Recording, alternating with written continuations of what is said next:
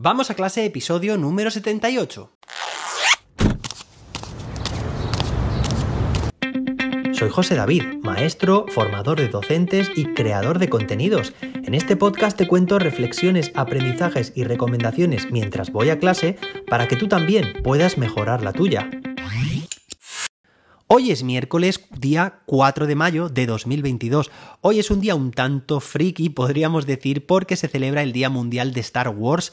Sí, 4 de mayo, que en inglés sería algo así como May, mayo, May the 4th, el cuarto de mayo, ¿no? Pero si cambiamos 4th por Force, sería May the Force be with you, que es la versión original de la película o de la saga sería que la fuerza te acompañe. Que por cierto, oye, pues mucho tiene que ver con mis despedidas, ¿no? Tanto en mis vídeos como aquí también en el programa, que la innovación te acompañe. Bueno, si no lo sabías, pues te digo ya que algo de friki tengo en mi interior. Bueno, hoy tenemos un programa muy interesante porque vamos a responder la pregunta de un oyente.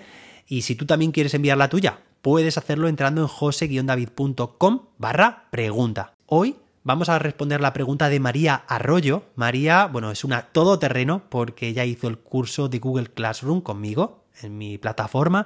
Ahora está haciendo actualmente también el reto de 21 días y está pues creando su propio ABP y lo está haciendo genial.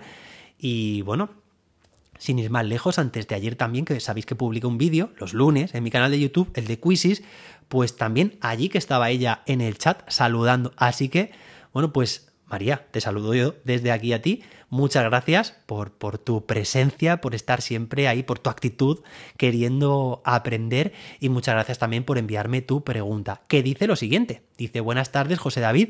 Soy consciente de que estarás a tope de trabajo y por ello admiro de verdad tu dedicación y generosidad para con todos los que te seguimos. Dicho esto, te contaré que he vuelto a comenzar con trabajo cooperativo una vez el protocolo COVID ha eliminado el uso de mascarilla. Bien, pero tengo a dos alumnos en un mismo grupo, uno espectro Asperger y otro TDA y algo más, entre comillas. Uno de ellos no quiere trabajar en grupo, habilidad social inexistente o casi nula, pero sé que es capaz de cooperar si él se lo propone, y el otro es muy sociable, aunque muy, muy lento y muy poco autónomo. Hecha la primera coevaluación, todos coinciden. Ha sido anónima. Bueno, pues mejor, ¿no? Porque cuando una evaluación es anónima, bueno, pues hay más garantías de la fiabilidad de sus resultados. Bueno, esto lo estoy aportando yo, ¿eh? ¿eh? todos coinciden en que es muy difícil trabajar con ellos. Comparto contigo para ver qué opciones puedo tener. Venga, pues vamos allá. Vamos a ver. ¿Qué nos cuentas? Dice, por más que pienso, solo veo dos caminos. Darles tiempo y confiar en que al final ellos se den cuenta de que tienen que aportar y poner de su parte a una costa de los otros integrantes o ponerlos juntos. Un grupo de dos componentes que además eh, se refiere a ponerlos juntos en, una pareja, ¿no? Aparte, que formen un grupo de, formado por dos integrantes, ellos dos. Dice, pero que además se llevan fatal y creo que sería contraproducente. A priori, una barbaridad. Pero... Y otra opción aquí, que trabajen individualmente así lo quieren, o sea, ellos quieren, fijaos, trabajar de forma individual. Pero no es bueno, continúe, ¿eh? Dice, pero no es bueno para ellos. ¿Puedes, podéis echarme una mano? Lo he comentado con otros compañeros, pero nada claro. En fin, gracias de antemano. Bueno, pues María, muchas gracias por hacernos llegar tu pregunta. Hemos tomado nota de todos los detalles y vamos a ver qué opciones planteas y qué opciones, bueno, vamos a analizarlas. En primer lugar, dices que, bueno, que una opción sería darles tiempo y dejar que ellos mismos se den cuenta de lo que tendrían que hacer, lo que tendrían que aportar, ese cambio de actitud. Bueno, es una opción, ¿vale? Es una opción, podría ser que se dieran cuenta, pero es cierto que puede ser que se dilate muchísimo en el tiempo, incluso que no ocurra, que no ocurra nunca. Es que no hay garantías de que eso se produzca. A mí me gusta, y esto es una opinión un poco más personal, ser proactivo en este sentido y actuar. Si echamos la vista atrás, pues ya en el episodio 4 de este, de este programa hablaba sobre la influencia de la acción docente, cómo los profes, digamos que tenemos en nuestro poder una serie de herramientas y de estrategias que las ponemos sobre la clase, sobre la mesa, y hacemos que las condiciones sean más adecuadas para el aprendizaje, ¿no? Es promover lo que queremos que ocurra. Es decir, que sí, que podría ser que ocurra de forma natural. Sí, no sabemos cuánto. Ahora, en determinados momentos, yo creo que debemos ser un agente un tanto catalizador. Hombre, que estamos ahí para algo en clase, ¿no? Pues eso, para ofrecer las mejores condiciones de aprendizaje, ¿vale? Acelerar el aprendizaje. Entonces, bueno, pues desde mi punto de vista descartaría esta primera opción. La siguiente eh, opción que, que existe, que planteas, es ponerles juntos, en una pareja.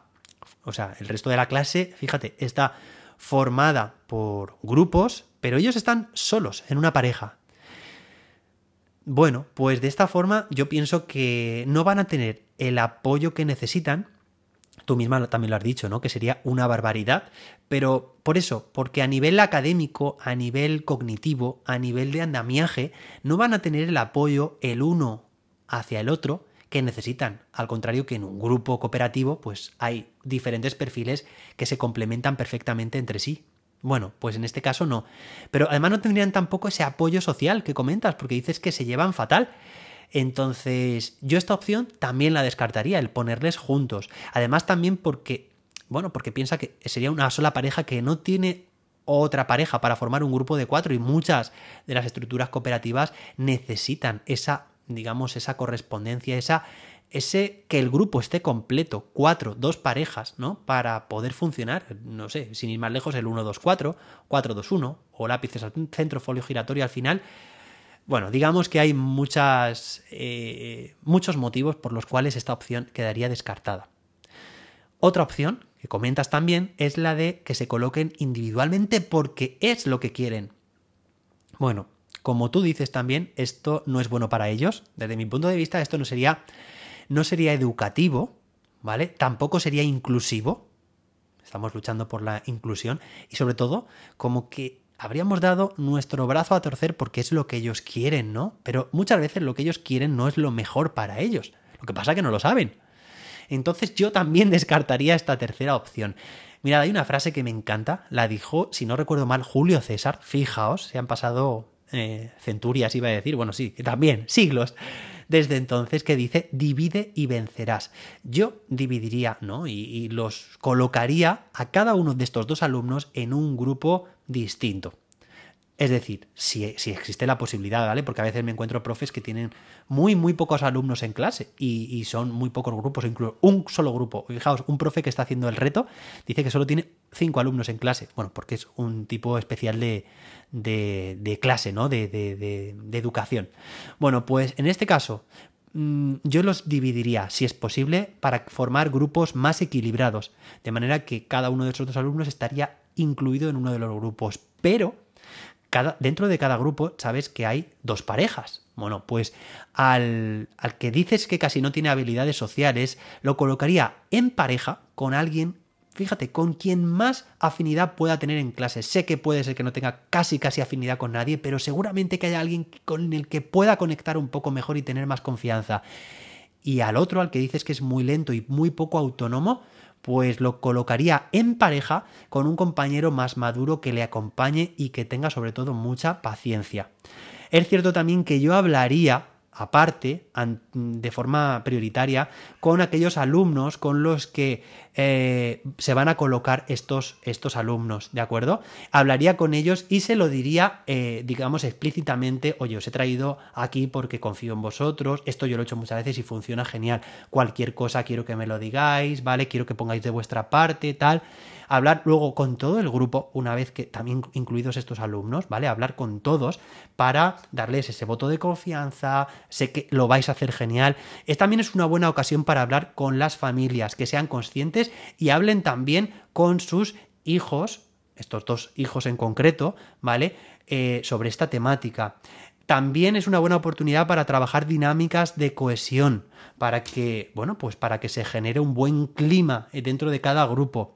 Tenemos también que prestar especial atención al funcionamiento de estos grupos en los primeros momentos, hacer un seguimiento, observación directa, pasar cerca del grupo, observar, preguntar y sobre todo al final de la sesión preguntar en general al grupo y en específico a estos alumnos, cómo ha ido.